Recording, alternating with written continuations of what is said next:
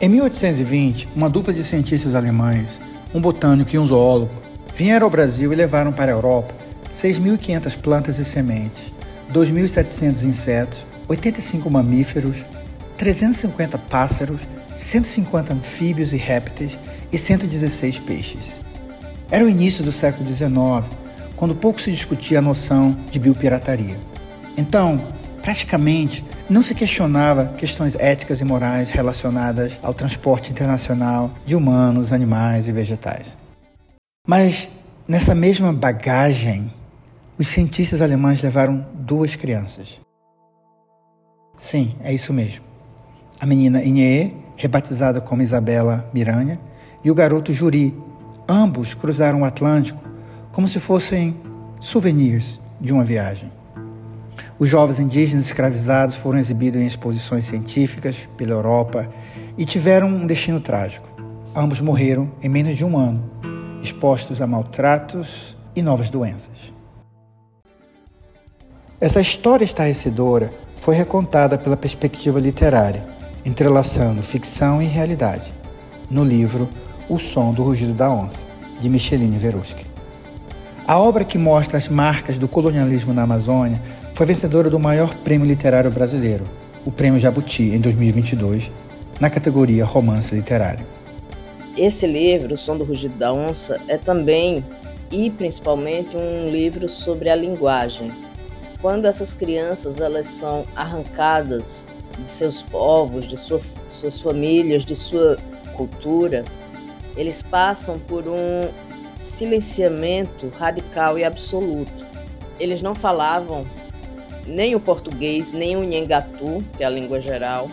Eles não falavam o alemão, que é para o lugar onde eles foram, e eles não falavam uma língua que os fizesse ser compreendidos e compreender o outro.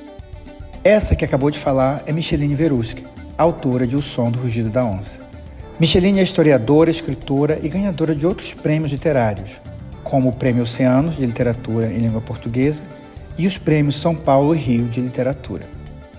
Eu sou Marcos Colom e este é mais um episódio do especial Pensando a Amazônia pela Literatura do Latitude Cast. Neste episódio, Micheline Verusco vai nos apresentar o livro O Som do Rugir da Onça e vai nos ajudar a entender o papel da literatura sobre a história da Amazônia.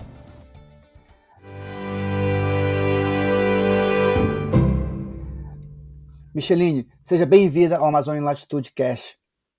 Olá, é uma alegria estar aqui no Amazônia Latitude Cast, pensar a literatura a partir desse lugar.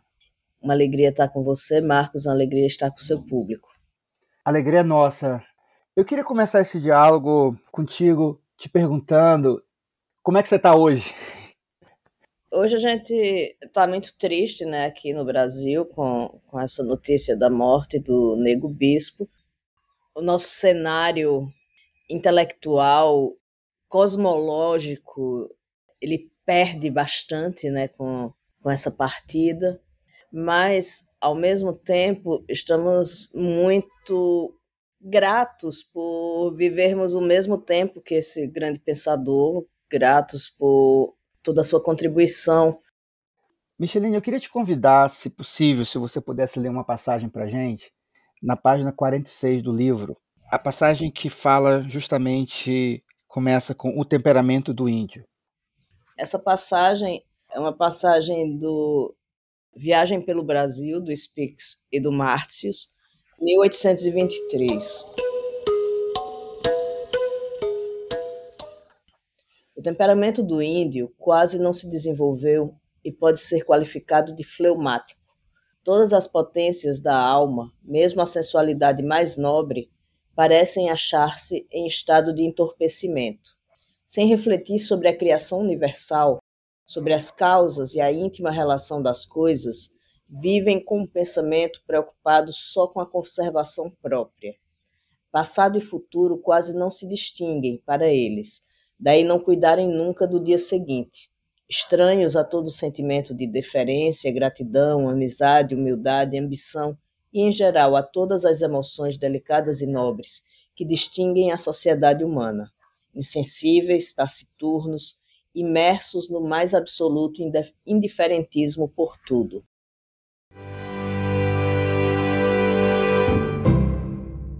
Eu queria que você comentasse um pouco sobre essa passagem, essa percepção dos alemães, mas também refletindo um pouco sobre o próprio a perspectiva do, do Bispo, que sempre no, tentava no descolonizar. Por que essa passagem foi relevante para ti, por estar no livro, e como você traduziria essa passagem para os dias de hoje? O europeu, quando ele chega a esse imenso continente, ao qual deram o nome de América, eles encontraram uma coisa que, sei lá, acho que os perturbou de uma forma muito impressionante. Eles se depararam com uma alteridade radical. Ele não estava preparado para essa alteridade radical. Esses povos com não apenas corpos, mas com existências, crenças, modos de estar no mundo muito diferentes da sua. Você só protege, eu penso, aquilo que você conhece e que você ou ama ou você passa a amar. Não foi o caso do, do colonizador. O colonizador chega aqui com um, um pensamento de destruição dessas alteridades, de homogeneização de pensamentos, de corpos, de existências. E isso chega lá do passado até os dias de hoje, não como um acidente, mas como um projeto, um projeto de invisibilização, de destruição, de não compreensão dessas outras formas de existir, de pensar, de amar, de comer, de viver o mundo. Nesse sentido, o pensamento contracolonial do, do Nego Bispo se levanta como um pensamento insubordinado, como um pensamento que reorganiza ou busca reorganizar esses olhares que não dão conta do outro.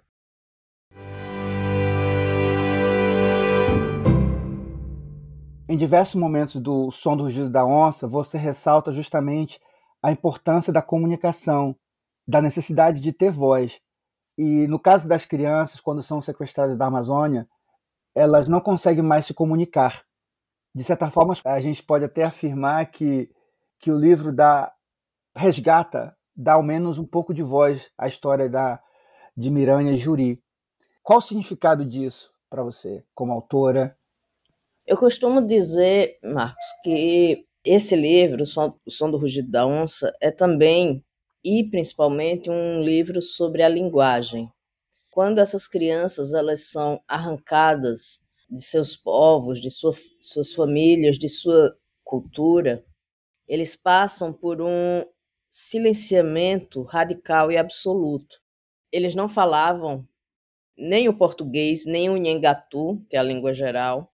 Eles não falavam o alemão, que é para o lugar onde eles foram, e eles não falavam uma língua que os fizesse ser compreendidos e compreender o outro.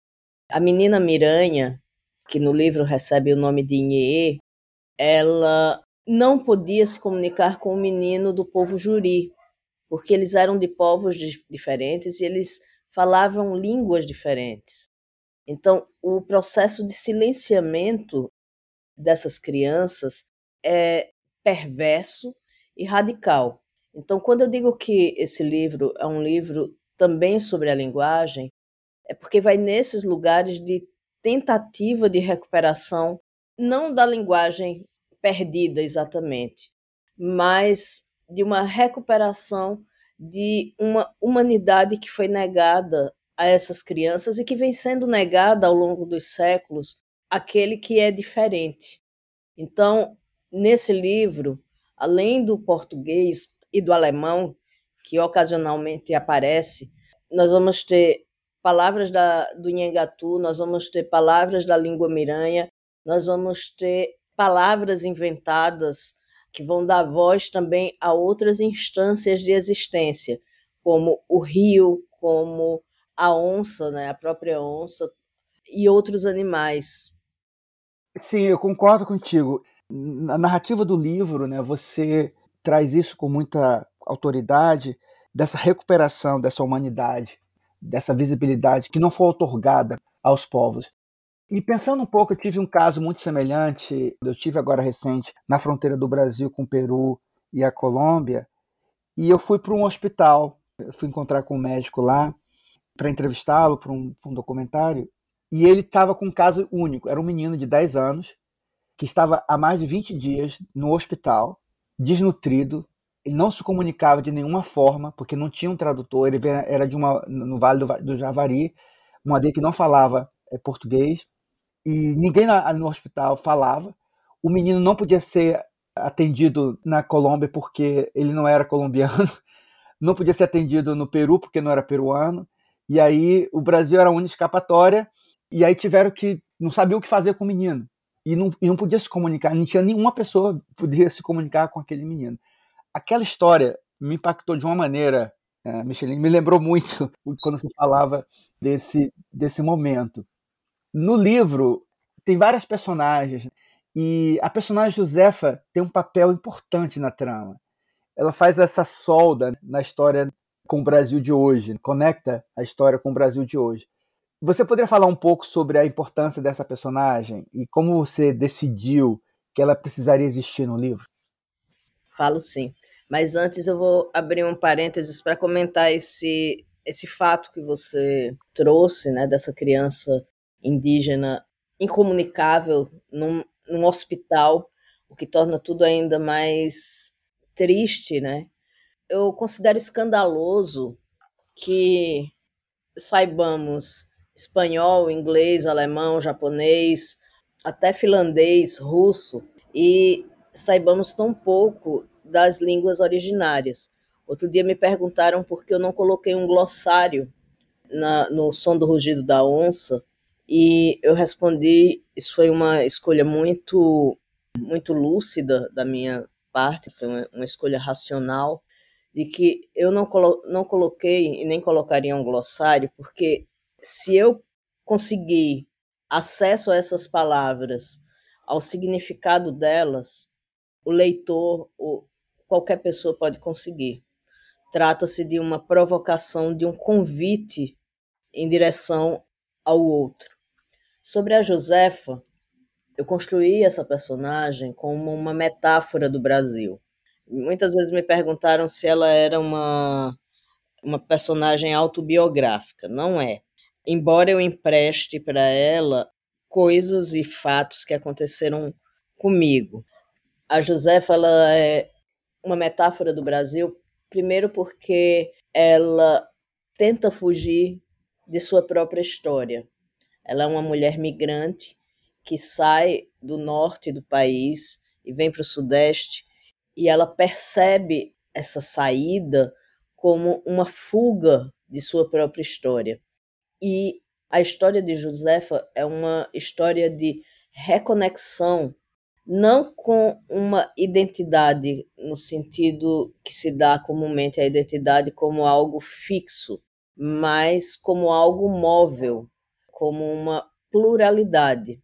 Então, Josefa, ela empreende uma jornada, uma jornada da heroína que precisa sair do seu lugar, precisa se afastar para ver em perspectiva, para se reconhecer e reconectar. A história de Josefa, isso eu acho importante dizer, ela foi concluída não no Som do Rugido da Onça, mas em uma outra publicação, que é a revista Morel, editada pelo Ronaldo Bressani, no qual acho que há umas duas edições passadas eu publiquei um conto, um spin-off, que conta o que acontece com Josefa depois que ela volta ao Brasil. Aí me perguntaram, mas por que você não colocou isso no livro? Eu disse porque no livro não cabia, era outra história. Você sabia que o especial Pensando a Amazônia pela Literatura não está acontecendo só aqui no Latitude Cast? A revista Amazônia Latitude também está publicando diversos conteúdos sobre o tema no site, como resenhas e artigos. Para acessar todo esse conteúdo, basta entrar no nosso site amazonialatitude.com.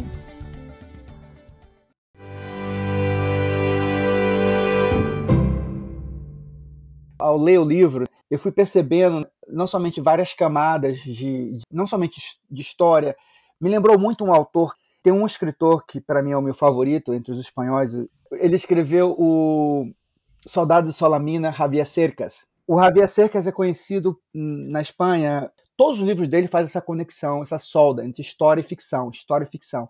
Ele pega um Soldado de Solamina, que é um livro mais famoso dele, traduzido para mais de 40 idiomas, ele faz essa construção de um evento histórico e vai tecendo isso, como você belamente fez no teu livro. E aí eu percebi essa preocupação tua ao contar o lado da história, mas contar também um lado da história das crianças.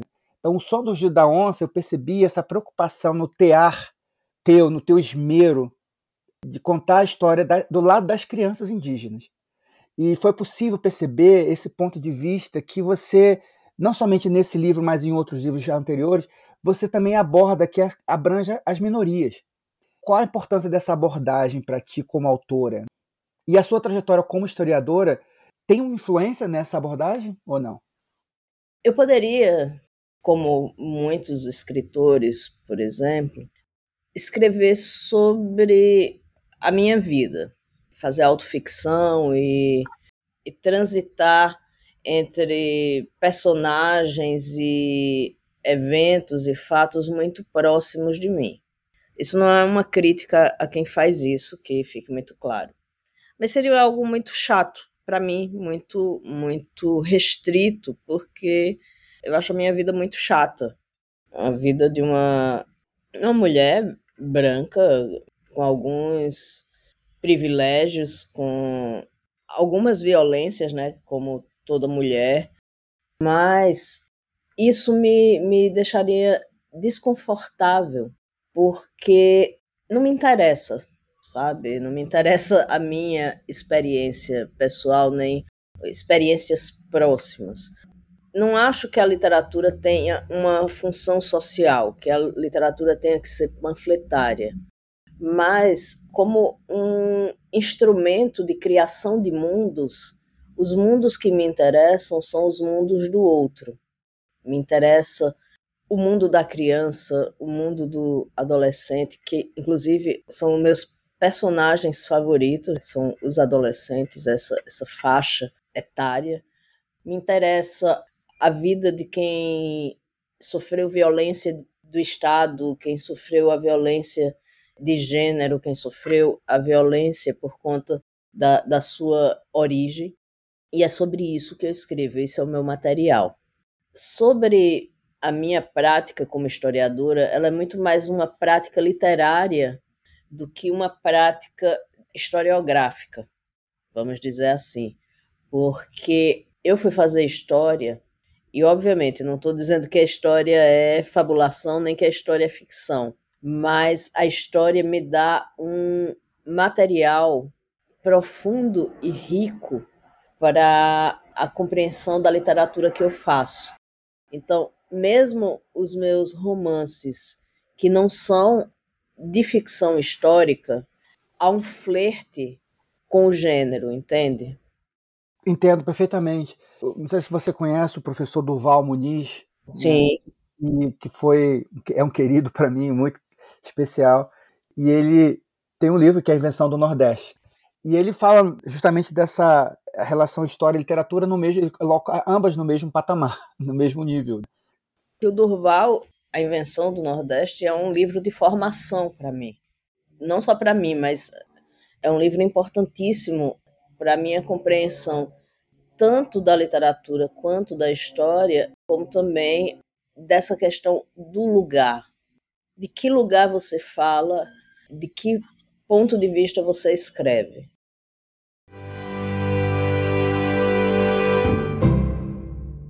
Qual foi a importância de retratar a Amazônia de uma maneira autêntica na tua narrativa? E se durante esse processo de retratar se teve algum desafio especial, particular, desafiador para ti ao escrever, ao compor essa, essa tessitura, essa narrativa? Quando, voltando lá para os europeus e suas formas de ver a América, Quando eles chegam nesse continente, quando eles chegam ao Brasil, isso é muito curioso, as representações que fizeram foram muito espetaculosas, vamos dizer assim. Obviamente era uma natureza, uma exuberância a qual eles não tinham acesso. E isso, isso é compreensível. Mas esse, esse olhar do espetáculo, da exuberância, ele foi ganhando com o passar do tempo, ganhando contornos fabulares mesmo. E isso foi acentuando um olhar exotizante sobre o Brasil. E esse olhar exotizante, ele ainda, ao longo dos séculos, ele ainda permanece. Ele ainda seduz tanto quem conta, quanto quem fotografa, quanto, enfim, quem representa. E isso me causa, sempre me causou um espanto e também um incômodo. Então, representar a Amazônia ou o Nordeste ou qualquer lugar que seja, por esse viés quase que folclorizante, quase que de uma ficção do lugar do extraordinário, sempre me pareceu, sei lá, pouco generoso, porque coloca lugares e pessoas nesse lugar, no lugar do, no lugar do espetáculo. Então, quando eu fui escrever sobre a Amazônia, eu tomei muito cuidado de que isso não fosse, por um lado, representasse muito bem as múltiplas cosmologias dos povos originários, que são cosmologias e não lendas, isso é muito importante as pessoas. As lendas amazônicas não são lendas amazônicas, são cosmologias, são modos de estar no mundo, modos refinados, sutis, que nada tem a ver com o espetáculo.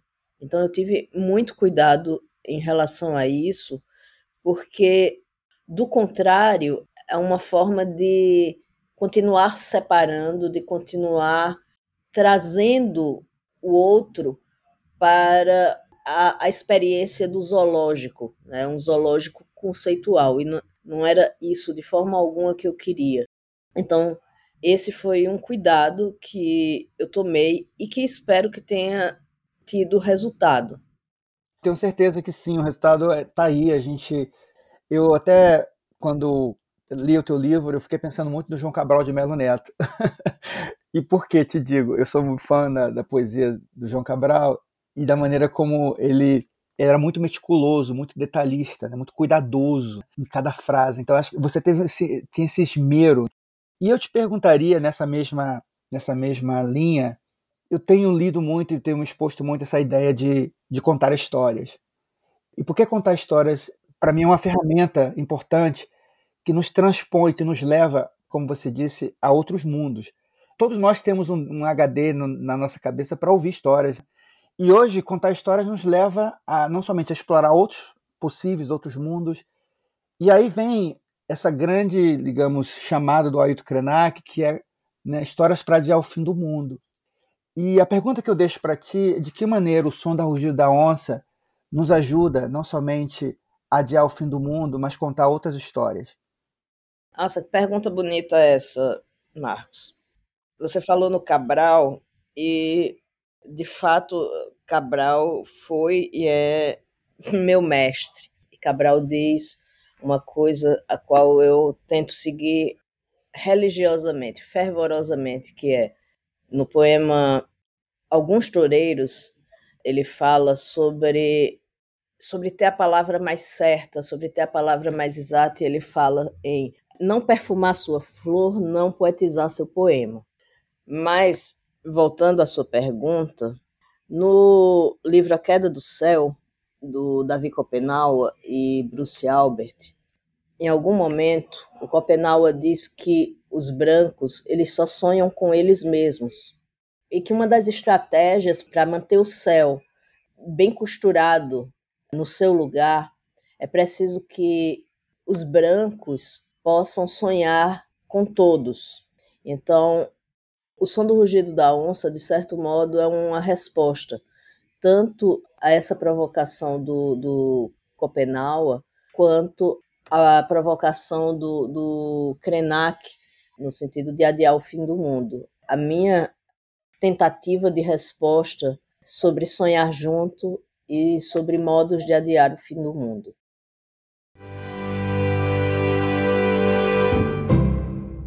O Sonos da Onça foi o primeiro livro de uma trilogia né, que você disse estar escrevendo. Sim. É, você acabou de publicar o segundo livro dessa trilogia, que é o livro Caminhando com, com os Mortos. Como você apresentaria essa trilogia para os nossos ouvintes e como ela se conecta com o nosso Brasil contemporâneo?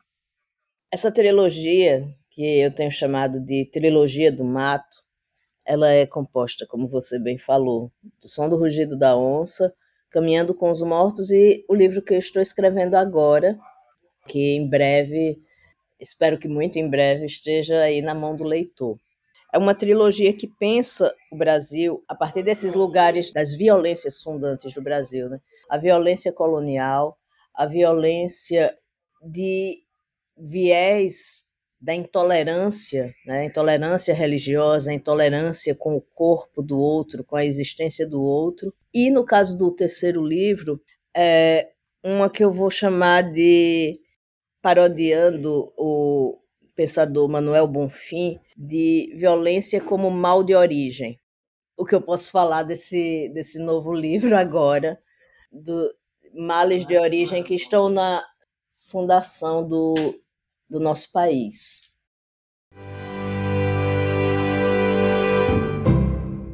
Eu queria te pedir uma outra, uma outra leitura na página 65 do teu livro, onde começa com É fato que os reis constroem castelos. Eu acho essa passagem tão.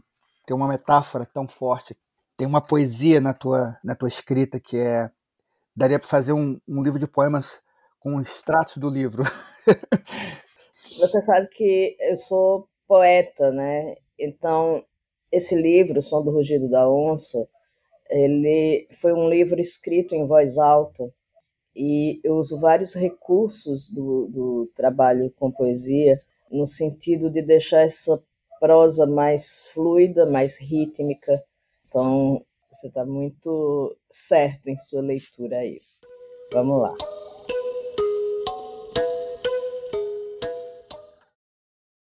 É fato que reis constroem castelos além de pontes.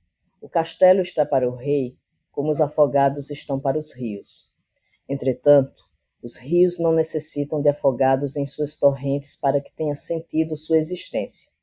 Os afogados lhes são indiferentes, é a verdade. Ao contrário dos reis, que sem castelo parecem ter diminuída sua potência.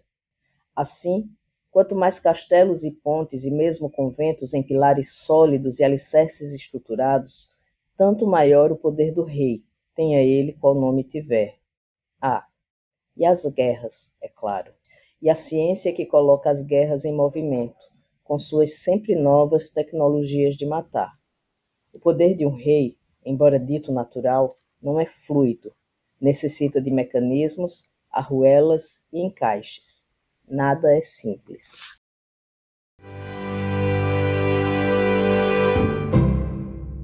Eu podia te fazer várias perguntas, desdobramentos dessa passagem que para mim é muito poderosa, sobre a indiferença com os afogados, as guerras que nós estamos vivendo nesse, nesse momento.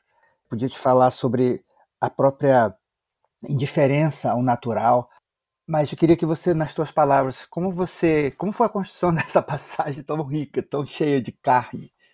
Eu lembro da, da ideia geral que é essa mesmo que você você coloca aí, que é dessa posição em que alguns sujeitos se colocam ou são colocados, em que tudo é construído, tudo é arquitetado pelas tecnologias de morte. E são tecnologias que, que na verdade, aí eu, eu fico, quando você fala, né, os reis constroem castelos além de pontes. E eu acho que a gente precisa de pontes, né? Sim. Pontes que nos, que nos levem a outros possíveis. Como você acha que a literatura pode construir pontes? Olha, eu acho que a literatura ela constrói pontes. Se, se puder existir alguma função para isso que fazemos é essa, é construir pontes, construir pontes entre eu e o outro, construir pontes entre mundos, construir pontes entre tempos. Você quer conhecer ainda mais o livro O Som do Rugido da Onça, de Micheline Veruschi? Se a sua resposta é sim, a Amazônia Latitude publicou uma resenha do livro feita pelo jornalista e escritor JB Medeiros. Você pode ler a resenha completa de O Som do Rugido da Onça e conferir outras resenhas e episódios citados ao longo desse especial pelo site www.amazonialatitude.com.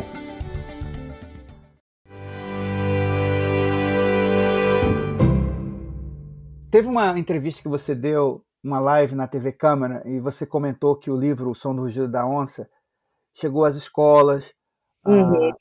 Chegou ao ensino fundamental, ensino médio, às universidades, o que é muito importante e significativo. Sim, sim. E você também comentou que as informações sobre as crianças Miranha e Juri existem em maior quantidade na internet hoje né? do que na época em que eu... do que na época. Isso. E, e pensando nisso, e pensando no tema do, desse especial, nesse recorte amazônico, e reiterando a pergunta, né, qual a importância de usar a literatura como essa ferramenta, não só para contar histórias, mas criar, fomentar pontes, mas, a, além de tudo, educar um Brasil é, e não sobre a própria história? Olha, Marcos, eu acho que isso, isso é uma tarefa que eu acredito que é uma tarefa cidadã o Brasil sabe, sabe muito pouco de si, sabe muito pouco de sua história, de sua formação, e acho que não só a literatura, mas as artes e o nosso próprio nossas próprias formas de estar no mundo precisam tomar isso como uma tarefa urgente, até para que não se repitam aberrações como a que a gente teve há pouquíssimo tempo, da ascensão do fascismo, de pessoas que se orgulham da estupidez e da ignorância, que pedem por governos opressores e ditatoriais sem nem ao menos saber o que isso de fato representa. Então, o, let o letramento histórico ele é uma tarefa cidadã de todos.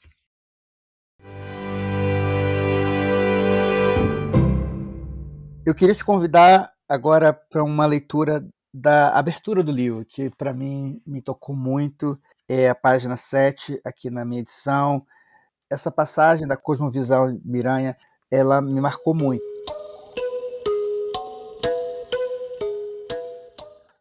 Quando Nimue criou o mundo, fez a partir de seu próprio corpo.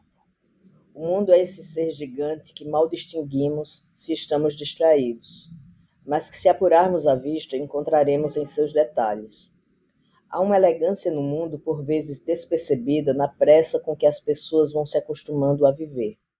Em seus cabelos se emaranham, de igual modo, os fios de fogo, de água, de vento e de ar.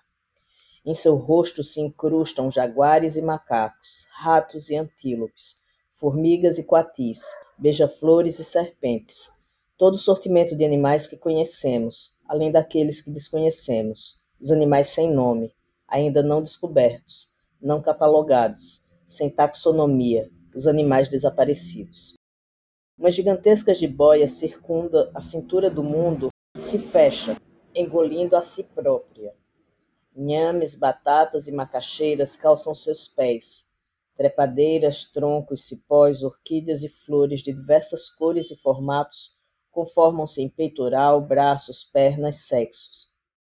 Em suas unhas, escarpadas de rochas e cristais, irrompem folhagens ora miúdas, ora de formidável tamanho, abrindo fendas em seus corações minerais.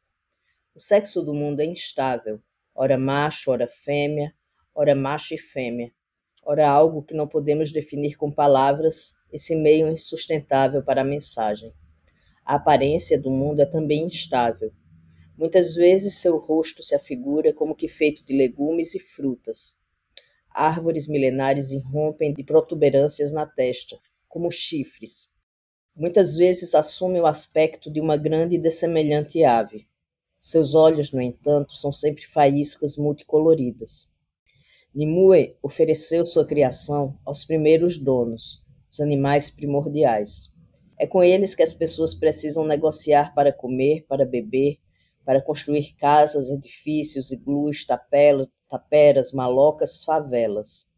É a eles que se deve prestar contas do minério extraído, até que a terra vire ferida em crosta, das caldeiras explodidas, dos carburadores entupidos, dos rios envenenados e das minúsculas partículas de plástico que incham no ventre dos oceanos. É a eles que deveremos prestar contas, e eles cobrarão.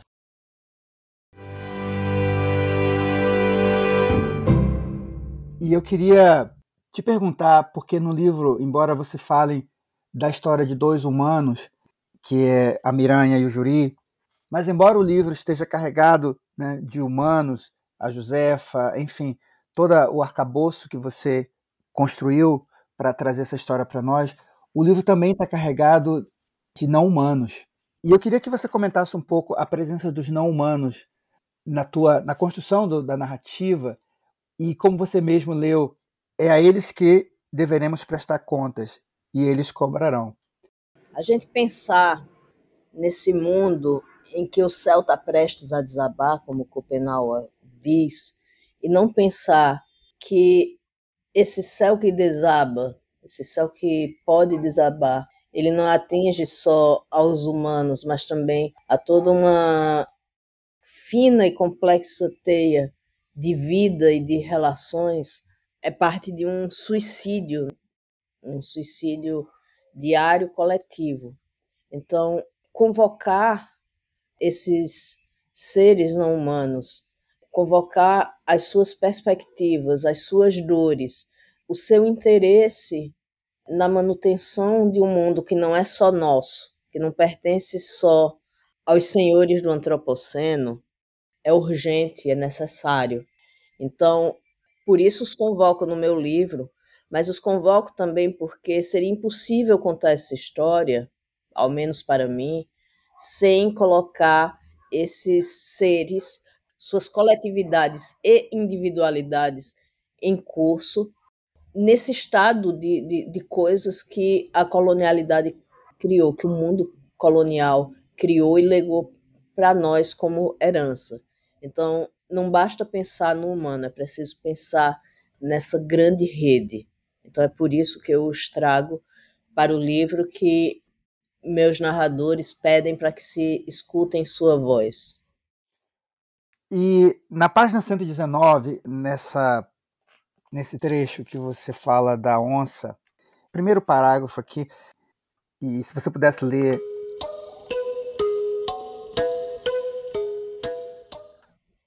Onça, onça. Onça gosta de rio e de sombra de árvore. No começo não havia nem terra nem água. Havia era uma árvore no meio do nada, com as folhas grandes enramando para cima e as raízes torcidas correndo para baixo. Mas não se sabia ao certo o que era em cima e o que era embaixo, de modo que o nada era todinho tomado por aquela árvore, árvore de toda a vida, assim se chamava. Era assim que era e dou fé. Do alto daquela árvore nasceu primeiro o céu e o sol e a lua e todas as estrelas, porque o alto é que dá fruta. Do alto da árvore nasceu também a onça grande, Tipai Uu, o corpo dela feito da brasa das estrelas. Uh -uh. Era assim que era. Das raízes da árvore nasceram o segundo céu, a terra que a gente pisa por fundamento, o mói de plantas e as águas que correm por riba e por baixo do mundo. Foi dela, das raízes, que nasceu também a grande jiboia e gaibati. E essa foi feita de uma lama grossa, que nem a baba que resta no fundo da cacimba. E Gaibati era feia que metia medo. Seu corpo era toda escuridão, e em seus olhos não havia nenhuma brecha de luz.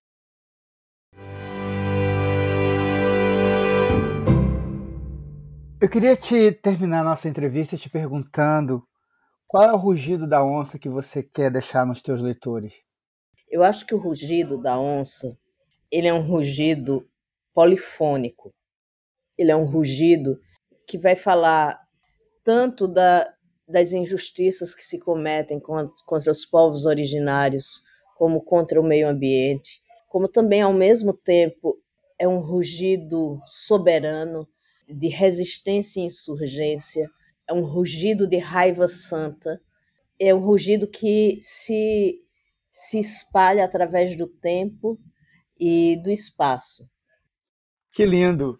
Eu queria te agradecer muito, Micheline, por esse papo gostoso e proteico de poder te ouvir. Foi, foi realmente um privilégio para a gente estar aqui conversando contigo. Se você pudesse também falar por que é importante pensar não somente a Amazônia, os biomas brasileiros pela literatura. É a nossa casa, né? A gente tem que cuidar da nossa casa. A nossa casa é o mundo. E se a gente não cuida a gente perde. Então, essa é uma tarefa inadiável. Mais uma vez, muito obrigado, Micheline, por estar aqui conosco. Foi um prazer te receber aqui no Amazônia Latitude Cast e um prazer realmente te ouvir de primeira mão. Muito obrigado. Eu que agradeço, Marcos. Maravilha poder falar a esse respeito, dialogar sobre essas coisas que nos movem. E é isso, que o rugido da onça seja escutado, amplificado para além do livro. É uma história de todos. Eu sou Marcos Colom e esse foi mais um episódio da série Pensão na Amazônia pela Literatura do Latitude Cast, em que conversamos com a escritora Micheline Veruski. Este episódio teve produção de Marcos Colom e Vanessa Pinto Moraes, Roteiro de Marcos Colom e Vanessa Pinto Moraes, edição sonora de Vanessa Pinto Moraes. Revisão de texto por Emily Costa e Felipe Andreata. Acesse o nosso site para encontrar mais conteúdo sobre a Amazônia e também para acompanhar o nosso especial Pensão da Amazônia pela Literatura. O site é www.amazonialatitude.com e não esqueça de nos acompanhar nas redes sociais. Até a próxima!